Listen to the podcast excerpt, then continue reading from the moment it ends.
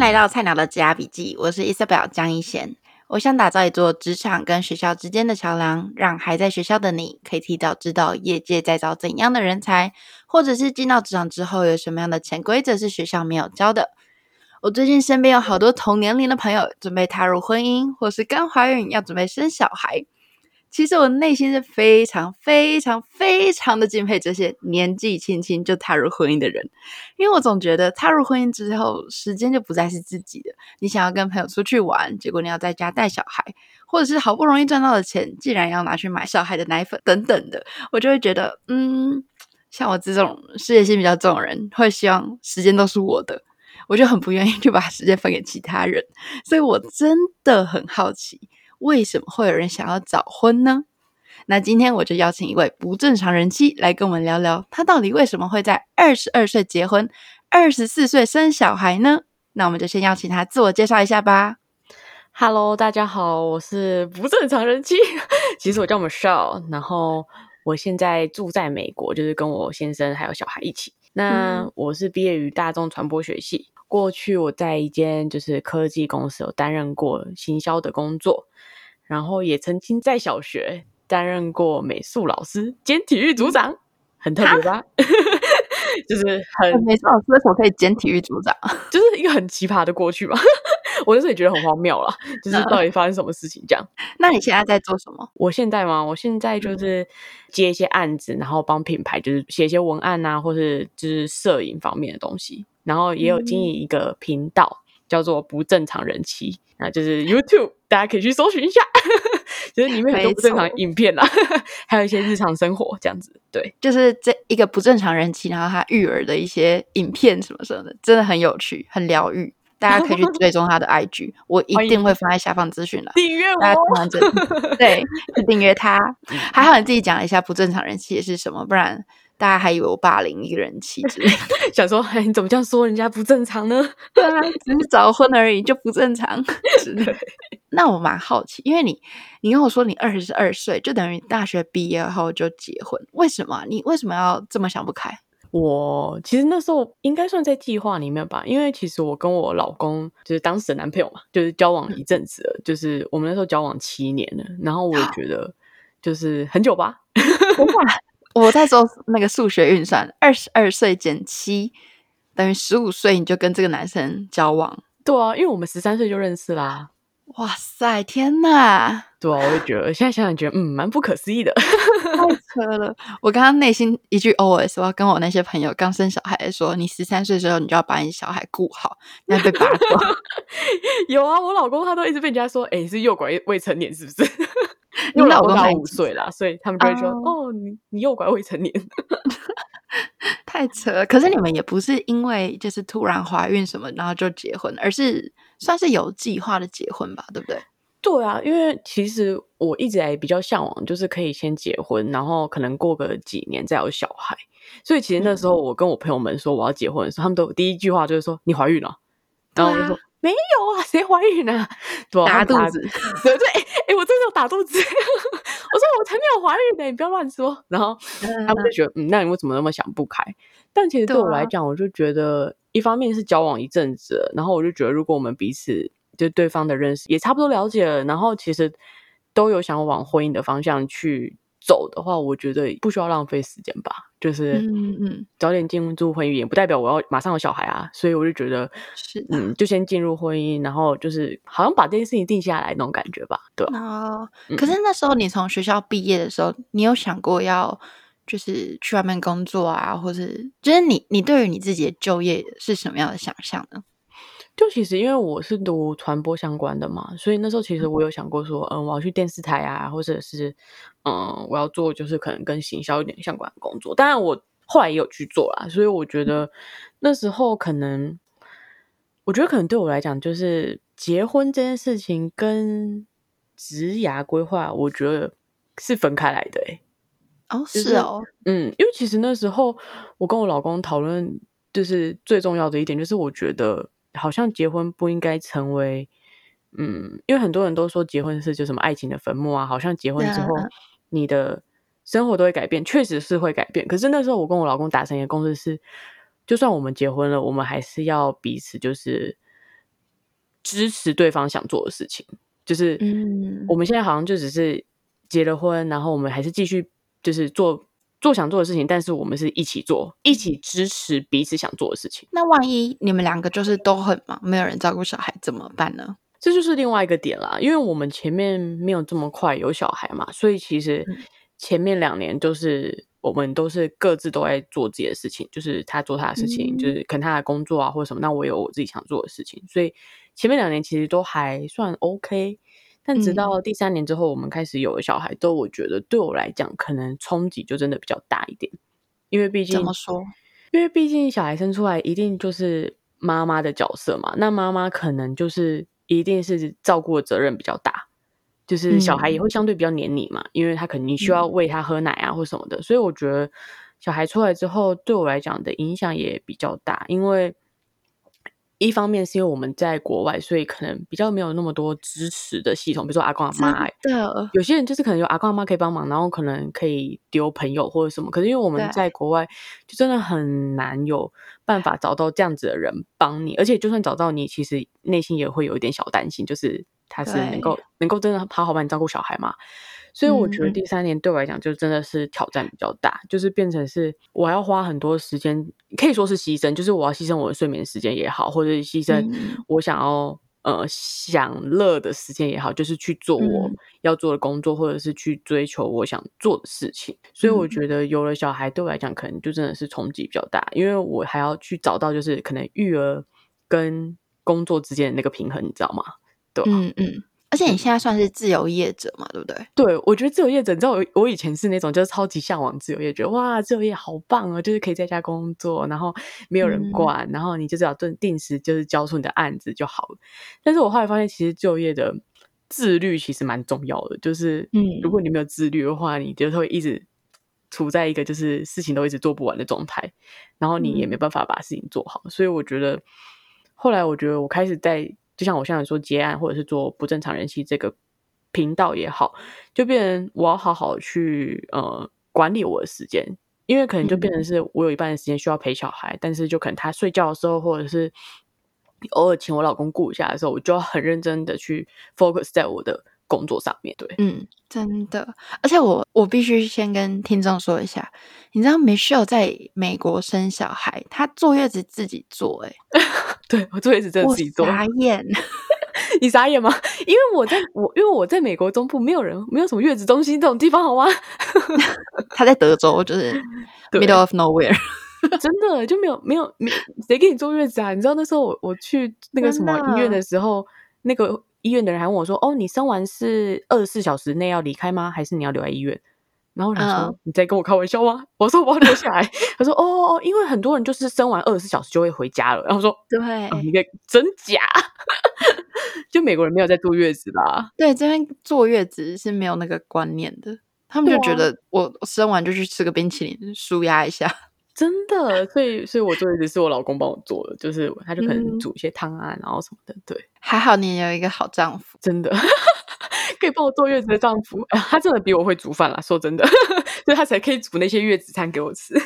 嗯，可是还是很很敬佩你们，欸，因为你那小孩生出来，说实在，没有人没有人教我们怎么去当一个妈妈或当一个爸爸。可是你们就是在这边孤立无援，你们就必须自己去想办法。真的，我那时候也觉得还蛮，我觉得真的是所谓的为母则强嘛，就是。当你看到小孩那一刻，你就突然好像有了能力可以去照顾他。我不知道为什么，就是真的哦。嗯，就我觉得真的很哇好像，你知道之前有个我之前有看过一个研究很酷哦，他就说，当你生小孩之后，嗯、你的头脑的有些过去没有长过的神经会突然冒出来，然后这些真的真的真的，我觉得很酷吧。然后就会让你去、嗯、突然有能力去解决很多事情。我看到那个时候就嗯，好神奇哦，竟然有这样的说法。那所以你刚刚说到你进入家庭之后，其实。结婚对你的职业规划不影响，可是是生了小孩之后，就像你刚刚自己说，做自由业者需要自律，可是你不是只有做自由业者，你是做自由业者以及一个妈妈的身份，所以即便你想自律，你的小孩不睡觉的话，就不按时睡觉，或是他就是突然醒来什么什么，就是你的时间就真的不在自己掌握范围内。遇到这样的冲击，你会怎么去处理呢？就老实说，我觉得最近也真的还在这个遇到这个状况当中，就是我其实就是会跟我老公说，就是有时候我真的好想要做自己的事情，就是可以完整的做自己事情，嗯、因为我现在的时间就是被切割的非常的零散，就可能一整天下来，这边切几分钟，这边切几小时或什么，就我觉得我好像没有办法像以前，就是完全从早到晚就是 focus 在工作上面，嗯、所以我觉得对我来讲，其实刚开始冲击还蛮大，到现在还是有一点，所以我每次都还是。有时候会有时候很伤心，然后去哭一哭啊，就 怎么那么难，人生怎么这么难？可是我觉得想一想之后，我觉得隔天起床，我还是觉得啊，昨天哭过，今天还是要再努力。就是嗯，因为人生总是要继续往前走啊。就是如果你一直待在原地的话，你就会只会让自己一直陷下去，就是一直比较看旁边的人怎么样，嗯、然后你就好像觉得自己很可怜，就是你会一直在你的那个自怜的那种漩涡里面，好像走不出来。所以我就每次都告诉自己，就是。好，今天难过完，就是明天还是要继续努力。就是，所以，所以你难过的点是在，就是我，我就会觉得，就是我，我怎么都没有自己的时间。然后，可能因为我老公，就是可能他想，他就会说，哦，我要去写功课，我要去干嘛，我要去工作什么的，他就可以去拥有他的时间。可是，我今天如果说我要去工作，嗯、我要干嘛？可是，如果家里只有我一个人的话，没有人帮我顾小孩啊，哦、所以一定是我自己要顾他。对，就是我没有办法那么潇洒说，哦。呃，我要去工作，然后那小孩呢的感觉啦。这一点我真的觉得，这时候是要什么女权主义 上升吗？还是什么的？我就觉得，为什么啊？到底为什么？就是好像，我觉得，就即便在台湾好了，如果你今天、嗯、你身为一个妈妈，然后你不照顾小孩，你出去跟你朋友喝下午茶或者干嘛的，那么一定会问说啊，你小孩谁照顾，或者是怎么样？可是我相信，男生如果出去应酬啊，或者什么，没有人会问他说，哎，你小孩谁照顾？这种问题。对啊，因为我就觉得就是。女生这个角色真的就是不知道哎、欸，我觉得当妈妈这个角色就真的是比较，老实说，有时候我会觉得不公平，就我会觉得说，嗯、啊，为什么都是妈妈在照顾小孩，或者是不是爸爸照顾？但是我老公其实是还蛮帮我的，就是可能，嗯嗯，他也是很愿意，就是可能我刚才讲说，你可以顾一下小孩，然后我去干嘛嘛嘛，他就是 OK 这样子。但有时候其实女生还是会回到比较是主要照顾者的部分啊，嗯。对，所以这是天性的问题。我觉得跟天性还有一方面，可能看怎么自己跟自己的老公调试吧。就我觉得到最后还是回到你跟你老公去沟通，你们怎么去分配你们的时间，跟照顾小孩的分配是怎么进行的。对，嗯，因为别人不懂，他就一定会比较都是以这个社会的价值观来说，好像，嗯、呃，就像你讲的，就是你出去跟朋友喝下午茶，他就可能就会说，啊，啊你小孩谁照顾？就是因为他们可能就是认为小孩照顾就是妈妈嘛，对，所以他们就一定会有这样的想法。所以我觉得还是回到，如果小孩分配这件事情、工作这件事情，我觉得还是回到自己跟自己老公怎么去调试跟怎么分配吧。嗯嗯，那可是如果因为你现在你跟你老公两个人在美国嘛，所以你们要怎么分配，当然是没有人会有意见。可是如果回台湾好了，嗯、那会不会有人我不知道，就长辈嘛，就说，哎，那你老公出去赚钱，你就在家里顾小孩就好了。你有没有遇过这样子的声音？当然有啊，那你怎么办？但我当他听到，当然就已经很不爽或很生气，就觉得凭、啊、就会觉得凭什么，或者是，或是觉得就是就是到底，这小孩不是我的而已。对，我就会觉得凭什么一定要就是我在家照顾小孩，或者是照顾小孩的人都是我。但后来、嗯、我我老公就跟我说：“哎、啊，你不要理他们嘛，反正到时候。”照顾小孩又不是他们在照顾，就是到最后还是我们两个自己要去协调、去平衡或者什么。虽然我自己很不爽，就是他们这样讲，可是我就会觉得，嗯、反正你们讲你们的，然后我我自己跟我老公调配好就好了，对啊。哦，就管不了别人说什么，嗯、对啊，因为管不了别人讲什么，因为如果嗯一直就是去理会他们讲的那些，你就只会让自己更不爽而已。嗯嗯嗯嗯，是啊，是，嗯，真的。哎呀，可是真的，那那如果这种假设性问题，因为你现在你知道这样子吗？嗯，就是你现在知道有了小孩的人生会是这个样子，然后你带着这样子的认知，你回到例如结婚前，你可能二十二岁的时候，你会想那么早生小孩吗？其实蛮多人问过我这种问题的，就是问我说啊，如果你今天没有小孩的话，你觉得你会干嘛？嗯，或者是如果再给你一次机会，你会想这么早生小孩吗？可是对我来讲，嗯、我真的很认真想过这个问题。可是我觉得，我好像想不出我会干嘛，或者是我在哪，也会有点不确定我到底在哪里，或者是我会干嘛。因为我就觉得这是我当初做的选择。那我就觉得，如果你今天做这个选择，就这么讲，就算你后悔也没有用啊，你后悔只会让自己的心情不好，或是让自己一直活在就是一个悔恨里面。那你不如就是从你现在做的这选择去想说，你可以怎么改变也好，或者是你可以怎么去让你就是继续往前走，这比较是我的心态啦。因为我觉得这是我做的选择。那我当初既然做了这选择，我就要相信当初我做的那个选择的自己是对的。然后我相信我在这个选择当中，我可以就是。发光发热吗？或者是我可以把这个选择做得很好，嗯、即便我在我会有低潮，或者是会有伤心难过的时候，但是我还相还是相信我当初做的选择是没有错的。嗯，嗯，我觉得这一点就是运用在各个事情上面好了。就像我在纽约读行销，然后现在在做行销。嗯、我那时候在求职的时候，我也在思考说，哦，我怎么不去选一个什么资工系啊，或者是读什么数学系之类的？对，就感觉。当那个工程师是不是很好找工作？对啊，对啊，对啊，对啊。那可是你总不能活在那个悔恨当中啊，就会觉得哦，对啊，我要是以前我去读那个学校，我是不是现在就可以进 Google 等等的？不能这样想。嗯，就像 Michelle 说的，就是你把你的人生过好，反正就是一次的人生，对啊，就继续走下去就好，不要再左顾右看这样子。对啊，我也觉得，就是我觉得你就继续往前走吧，就是相信你当初做的选择，嗯、然后。你要相信，就是你现在的你一定可以活得比你当初所想的那样好。我自己觉得吧。嗯嗯，Michelle，你要出语录吗？啊，人生很难，还是要前进啊！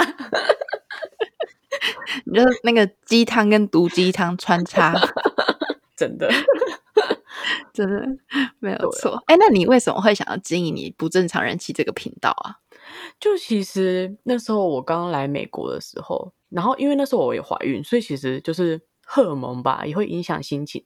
所以那一阵子我刚来美国的时候，嗯、我几乎前面两个礼拜我都在哭，就是我会觉得天哪，我的人生到底为什么不可以像好像我在台湾的朋友一样，就是可能大学毕业之后就找个工作也好啊，然后在工作待着，然后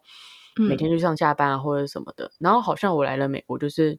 好像我人生很不正常，就我会觉得说，为什么不要像大家一样正常的过一般人的生活就好了？就是大学毕业去工作什么之类的。嗯，然后我就躺在床上想这件事情，然后我后来就想说，好吧，不然我来创一个频道叫不正常人妻。哎、欸，这位小姐，你跳也跳太快了。但是我那时候真的是就是就是正常很久，我就觉得天哪，我人生好不正常，然后我为什么要这样？嗯、但是我到最后其实。领悟出一个道理嘛，就觉得好像人生没有所谓的正常模式吧，就是，嗯，好像我们都会觉得这个社会给我们的框架，就觉得好像大学毕业就是要找一份工作，然后二十五岁的时候呢，好像差不多的工作应该需要开始稳定咯，然后三十岁可能需要想想要不要结婚啦，然后或者是要不要生小孩，就是好像这社会给我们很多既定的印象，或者是既定的模板也好。然后好像我不在这个模板里面，我就是不是就是很奇怪，或者是我是不是不正常？嗯、然后可是我后来就觉得，会创立这个频道，其中目的也是觉得，就是希望大家都能够有活出自己不正常的人生吧。就觉得每个人其实都是独特的，嗯、那每个的人每个人的人生就不应该都是一样的。所以就是希望，就是不包含我自己来，我也是给自己一个。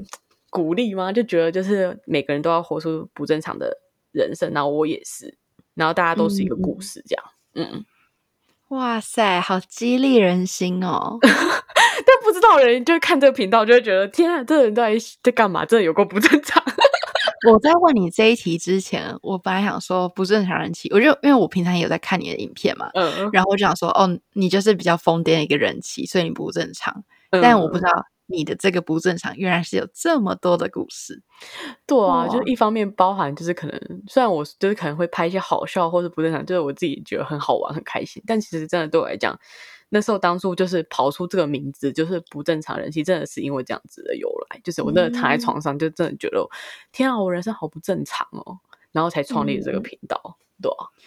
我觉得会觉得自己人生正常或不正常。其实大多还是真的跟别人比较，你才会觉得嗯自己怎么样。嗯、如果你真的只活在你自己的世界，你就会觉得我这世界是这样啊，对啊，哪里就是正常不正常，好与不好。对，因为我觉得比较真的很容易，就是会带来很多，包括什么负面的影响也好啊，或者是会让你好像有时候会觉得越比好像越看不起自己那种感觉。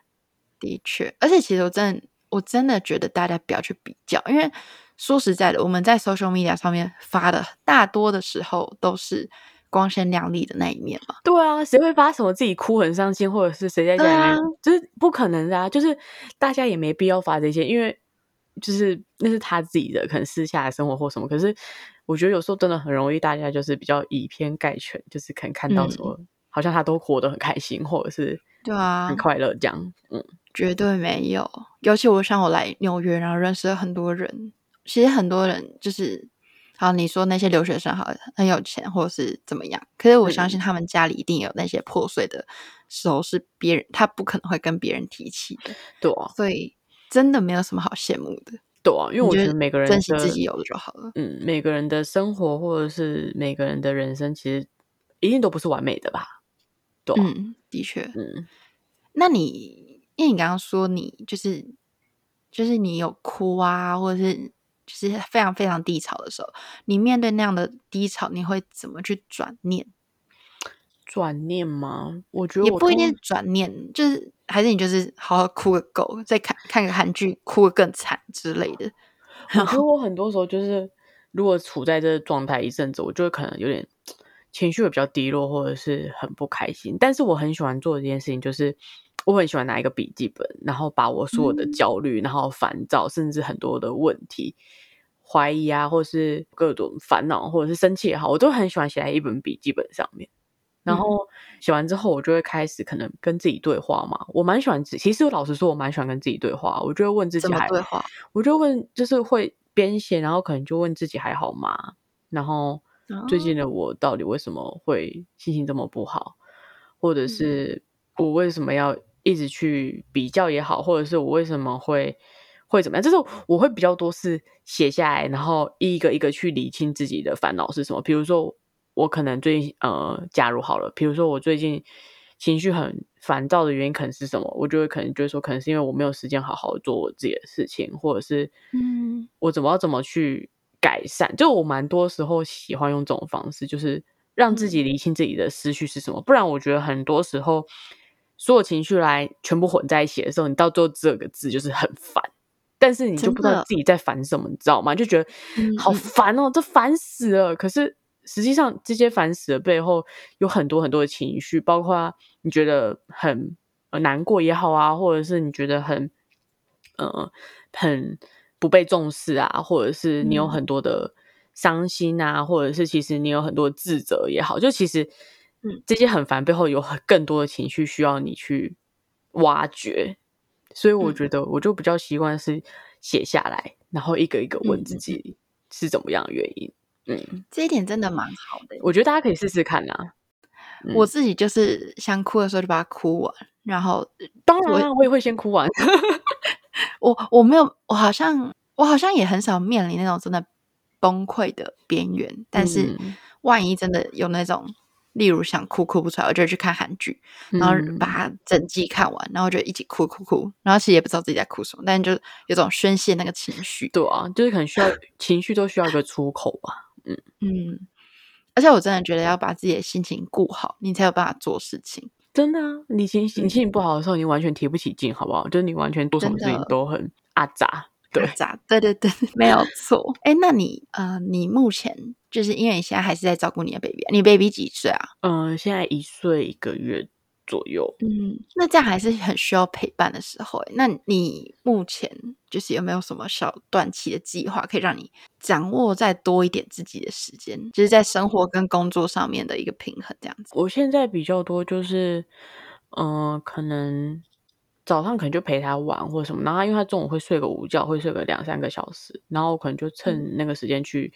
写一些文案也好，或者写一些脚本也好，这样，然后可能下午晚上的时候就可能再陪他一下，然后让他睡觉，然后趁他睡觉的时候再去做一些事情。但因为我最近刚好有一个朋友，就是算还蛮不错的朋友，然后因为他最近就是在呃赚待业嘛，就是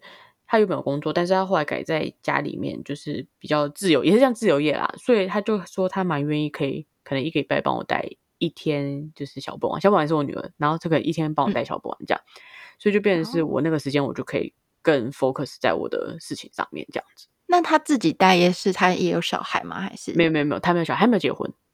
哦哦哦，嗯哦，对，但他蛮喜欢小孩，所以然后因为之前我们就是相处的过程中，嗯、就是我看他跟我女儿互动什么，其实我就还蛮放心的，所以嗯，就变成是他可能一个礼拜可以帮我顾一天这样子。嗯嗯，哎、欸，可是找人家顾小孩这件事情又是一门学问。真的啊，哎、欸，其实我刚开始也会不放心，但，嗯，然后就觉得啊，我走的时候就觉得啊，他好可怜什么，但是我后来就觉得，小孩其实也是需要适应妈妈不在的时候，然后妈妈其实也要学习适应当小孩不在你身边的时候，就我觉得对双方都是一个学习吧。嗯嗯，对啊，所以我那时候就想，嗯，而且你请你朋友帮你带小孩，然后你自己有一个。一天的时间可以做你想做的事情，你自己心情也会好，那你带小孩的情绪也会好。真的，我觉得当你、嗯、当我每次就是做完事情，因为我我就会那一整天就真的很专心，然后我就可以做非常多的事情，然后做完的时候，你就会其实内心超满足的，就觉得天呐，就今天、哦、今天我做这些这些好棒哦，好像真的完成什么事情。然后你再回去接他，嗯、看到他的时候，其实你会更想花很多时间陪伴他。我觉得这样其实是、嗯、有时候其实觉得是双赢的吧，我不知道哎。真的是双赢，我我觉得我非常可以理解，因为其实我自己也是那种，我事情还没做完，我就不会想要去外面 hang out 啊，或是干嘛的。嗯、事情没做完，然后会有一个心理搁置一件事情，就觉得很阿杂。真的，然后可是当你做完的时候，其实你是超有就是成就感，觉得天呐，今天我做了这些这些。然后当我回去接他的时候，我就会觉得好想再多陪他，因为你可能一整天就没看到他，你自己会想他嘛，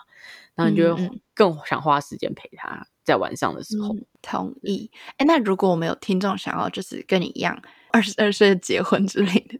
就是想早早当妈妈啦，或是早早踏入婚姻的人，你会给他们什么样的建议啊？建议哟，我觉得早结婚没有不好，就是我觉得早结婚，如果你想早结婚，然后先不要小孩，我觉得是一个很棒的过程吗？或者很棒的一个？为什么？因为我觉得前面那一段时间，就是等于是你们两个人的小世界啊。然后你们两个可以就是可以一起做想做的事情也好，或者什么，就是没有小孩的时候。但我觉得，如果是想要早一点生小孩的人，其实我会觉得给你一个 很大的赞。就我觉得，其实早点生小孩跟晚点生小孩，我觉得其实真的有好有坏。就是早点生小孩，可能你的恢复期比较快，嗯，那可能晚点生小孩恢复期就比较慢。你的恢复期意思是什么？就身材的部分吧，我觉得。然后代谢比较好，然后、嗯、代谢比较好，然后你也有体力去跟小孩在那边耗时间或者什么。但其实如果你年纪大一点生小孩的话，其实你就没有那么多体力。一方面是体力啦，啊，嗯，然后对啊，所以我觉得我现在这么早生小孩，我其实也觉得嗯，好，也蛮好的啦。可是，可是我其实我自己这边。我除了是顾虑我自己，例如事业心比较重以外，我也会觉得，如果我没有经济能力，然后就生小孩哈，那他生出来，我如果想要给他好的一个生活品质或什么的，我都给不了我觉得是看你想要给小孩到多好的生活品质就像如果他今天想跟我说，哦，他要去学钢琴，我不会跟他说，哦，我没有钱，我不，你不能学这种。可是学钢琴这种事情，可能就他要大一点啊，所以如果以那个时间轴来讲，哦、你。你那时候说不定其实也有钱啊，所以我觉得这比较不太准吧。Oh. 对啊，但我觉得蛮有趣的一点是，我也跟我老公讨论过这件事情，就是我之前刚才讨论说，哎、嗯，就是生小孩这件事情好像不能试哎、欸，然后不能试的这个点是、嗯、我们什么事情都可以试，你看，比如说试婚，看这个人适不适合，然后要不要试试看这个工作或什么，可是好像生小孩这件事情是不能试的，你不能试，你会不会？有能力生小孩，还是你是不孕的？就其实我身边也有很多朋友是，他们前面可能都不想生小孩，可能到了三十几岁的时候，特别想生小孩的时候，突然生不出来，然后就变得是其实有点辛苦，就是可能要去做人工啊，或者是什么的。所以那时候我就跟我老公说，嗯，这是一个蛮特别的，嗯，算是生理上的一种模式嘛，就是你没有办法去试看看，你有没有办法生小孩。你今天试了，你就马上你就怀孕了，嗯，你也就不能改变了。对啊，所以其实就是还蛮有趣的。嗯，所以我觉得这一点真的是蛮蛮、嗯、有道理。我之前没有这样想过，哎。对啊，所以我觉得这就回到一切，就是选择问题吧。我觉得，就是如果你今天选择，就像你刚刚讲的，要给他们什么意见，我觉得我不会给什么意见，但是我会说，如果你今天选择你想要在这个年纪结婚，那你就相信你做的这个选择是对的，然后这是你人生想要的。我自己觉得啦。就像你今天选择不生小孩也好，那这就是你对于你人生的计划，没有小孩这个规划，我觉得也很好啊。就是你可以想用不同的方式去享受你人生。嗯、可是对我来讲，生小孩这件事情是我人生想要去尝试、我想要体验的，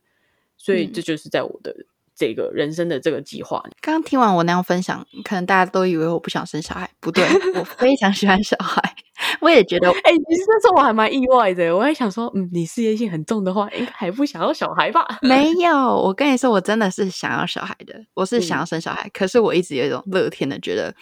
我今天你知道，命中注定我应该生小孩，我就是生得出来。我不敢几岁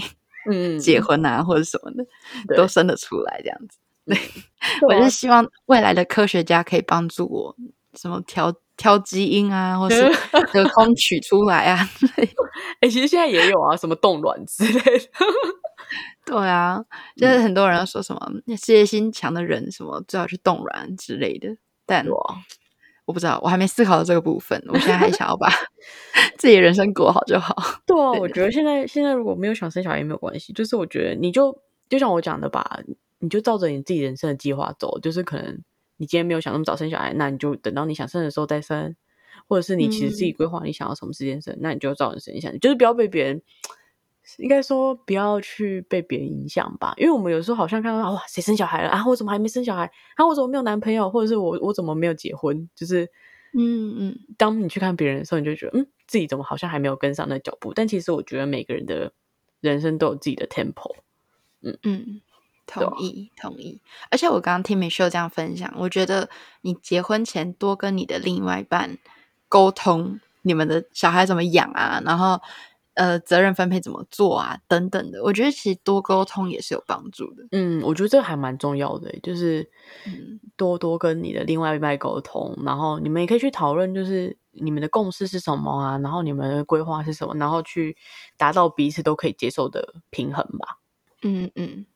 好啦，希望大家喜欢今天的分享。那我真的，其实虽然说我不是一个早婚的人士，可是，嗯，我觉得我今天听完 Michelle 的分享，我也觉得，嗯、呃，例如事前跟你另外一半沟通啊，或者是说，呃，就是其实提早结婚、提早生小孩也没那么可怕，就是把你的人生过好就好，那就是你的选择，就是没有说一定要照着别人 tempo 走啊，或什么的，所以。其实我真的很谢谢 Michelle 今来跟我们分享这么私人的话题，谢谢你的邀请，而且真的真的很推荐大家去看他的就是频道不正常人妻，有在 YouTube 上面有影片啊，然后也有 IG 的一分钟短影片等等，我每天都会看他 IG，真的是谢谢你的支持，快点让你打广告一下，你们频道有分享什么？我们频道主要就是分享我在美国的一些日常生活啊，那还有育儿生活。跟有时候我会跟我老公就是聊一些比较，比如说爱情的话题啊，或者是感情生活等等之类，嗯、就是一些我们平常会聊到一些话题。所以就是大家有空也可以去看看这样子。然后有时候可能会有点不正常啦，但是就是笑一笑就好啦。